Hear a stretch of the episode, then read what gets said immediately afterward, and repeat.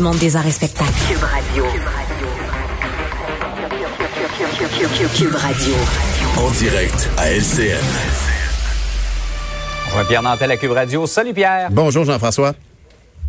Alors, on le sait au Québec, ceux et celles qui fréquentent le système de santé, on nous appelle les patients et au Québec, ça a toute sa signification. Faut être patient, effectivement, surtout quand on est sur une liste d'attente pour les chirurgies. Les listes se sont euh, allongées à cause de la COVID, évidemment. 150 000 personnes se trouvent sur des listes d'attente pour euh, une chirurgie. Et là, on nous dit que d'ici 2023, on va rattraper le retard.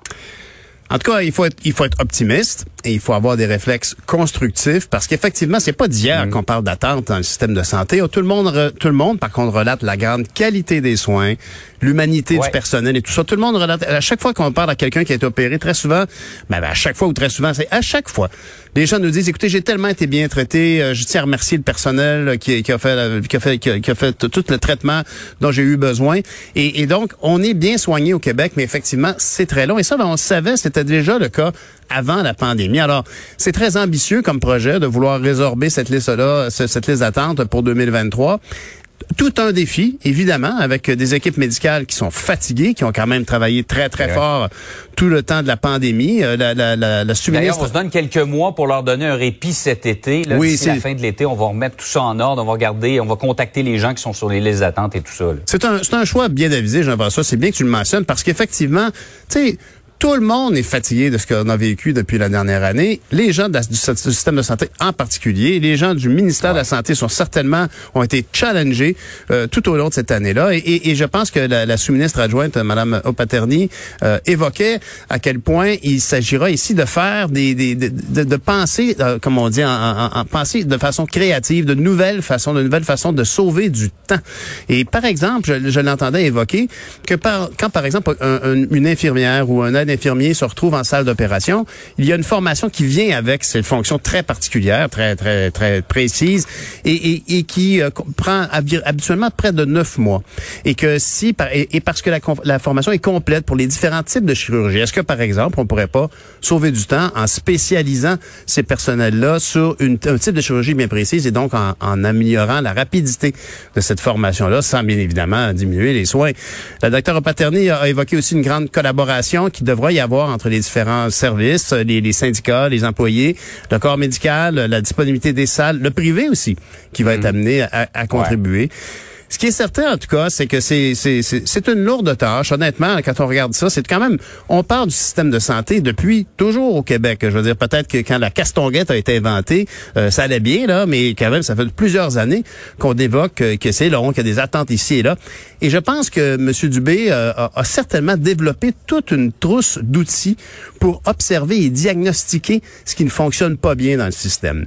Et peut-être que la pandémie, oui, a éprouvé tout le monde, mais on aura certainement euh, appris beaucoup de choses sur où est-ce qu'on peut être plus efficace et euh, où est-ce qu'il y a euh, où est-ce qu'il y a des, des atouts qu'on n'exploite pas, puis où est-ce qu'il y a du bois mort aussi, parce qu'il y en a certainement. On évoque, moi j'évoque souvent en tout cas que dans, du côté du système de santé, il y a près de, de je pense qu'un administrateur, quelqu'un qui ne donne pas de soins directement sur quatre employés qui est directement impliqué auprès de ce qu'on appelle le- le- la clientèle patient. Alors, euh, c'est- certainement, en tout cas, un gros défi, mais M. Dubé a, a- a certainement démontré que son regard extérieur, qui euh, demandait des rapports clairs et précis euh, sur tout et rien euh, dans le système de santé, ben ça va certainement être un atout pour arriver à, à, à- à résorber ce problème, qui est un problème chronique. Tous les gouvernements Ouais. ont eu à faire face à ça.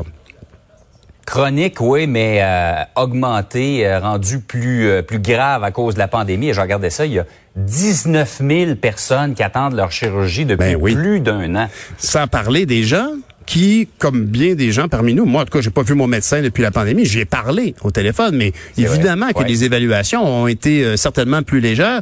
Il y a certainement des gens Alors qui probablement qu'on sous-estime Voilà. l'ampleur de cette liste-là. là. Exactement. Et puis tu sais, euh, je veux dire, euh, c'est drôle parce que je, je sens euh, dans ma- la, la présence de Mme Paterny euh, un, un apport vraiment très rationnel. On le sent et, et- et c'est drôle là, parce que quand on dit son nom, euh, moi j'étais certain que c'était comme moi d'origine, comme moi ma, ma mère est une O'Donoghue, moi je pensais que c'était une O'Paterny. Ben non, c'est d'origine tchèque. Et sais-tu ce que veut dire O'Paterny euh, en tchèque? Ça, ça veut dire précaution, prudence. Alors, on- Ah elle, elle porte bien son nom de famille. Euh, espérons en tout Ben cas oui. qu'on on ira jusqu'au bout de ce processus-là. C'est un processus que la pandémie aura révélé, puis on a une occasion là, vraiment là, de se regarder dans le miroir, chacun euh, dans le système de santé, puis dire qu'est-ce qu'on peut faire pour que ça aille mieux. Parce que très clairement, ici, il y a des tas de gens qui souffrent en silence chez eux. Euh, On a des images de gens qui attendent ces chirurgies-là, qui ont diminué leur qualité de vie, puis même Ah ouais. plusieurs qui, qui en, qui en sont, sont décédés probablement. Ben oui, absolument. On pense aux patients qui souffrent du cancer, mais tu le disais, hein, c'est pas nécessairement mortel toujours, mais c'est une incroyable différence sur la qualité de vie. On va parler ça. justement euh, tout à l'heure aux euh, gens qui s'occupent du secteur de l'orthopédie, euh, la chirurgie orthopédique. C'est, c'est des gens qui ont de la difficulté à se mouvoir, qui ont des douleurs incroyables. C'est Alors, ça. on, on pense à tous ces gens-là. En tout cas, souhaitons que l'opération ait Oh, autant de succès et fonctionne autant que la vaccination. Très bon jeu de mots. Jean-François. Bonne fin de semaine. C'était, c'était même involontaire. Écoute, ça devient tout seul. Bonne journée. Salut, bonne fin de semaine. Bonne semaine à toi aussi.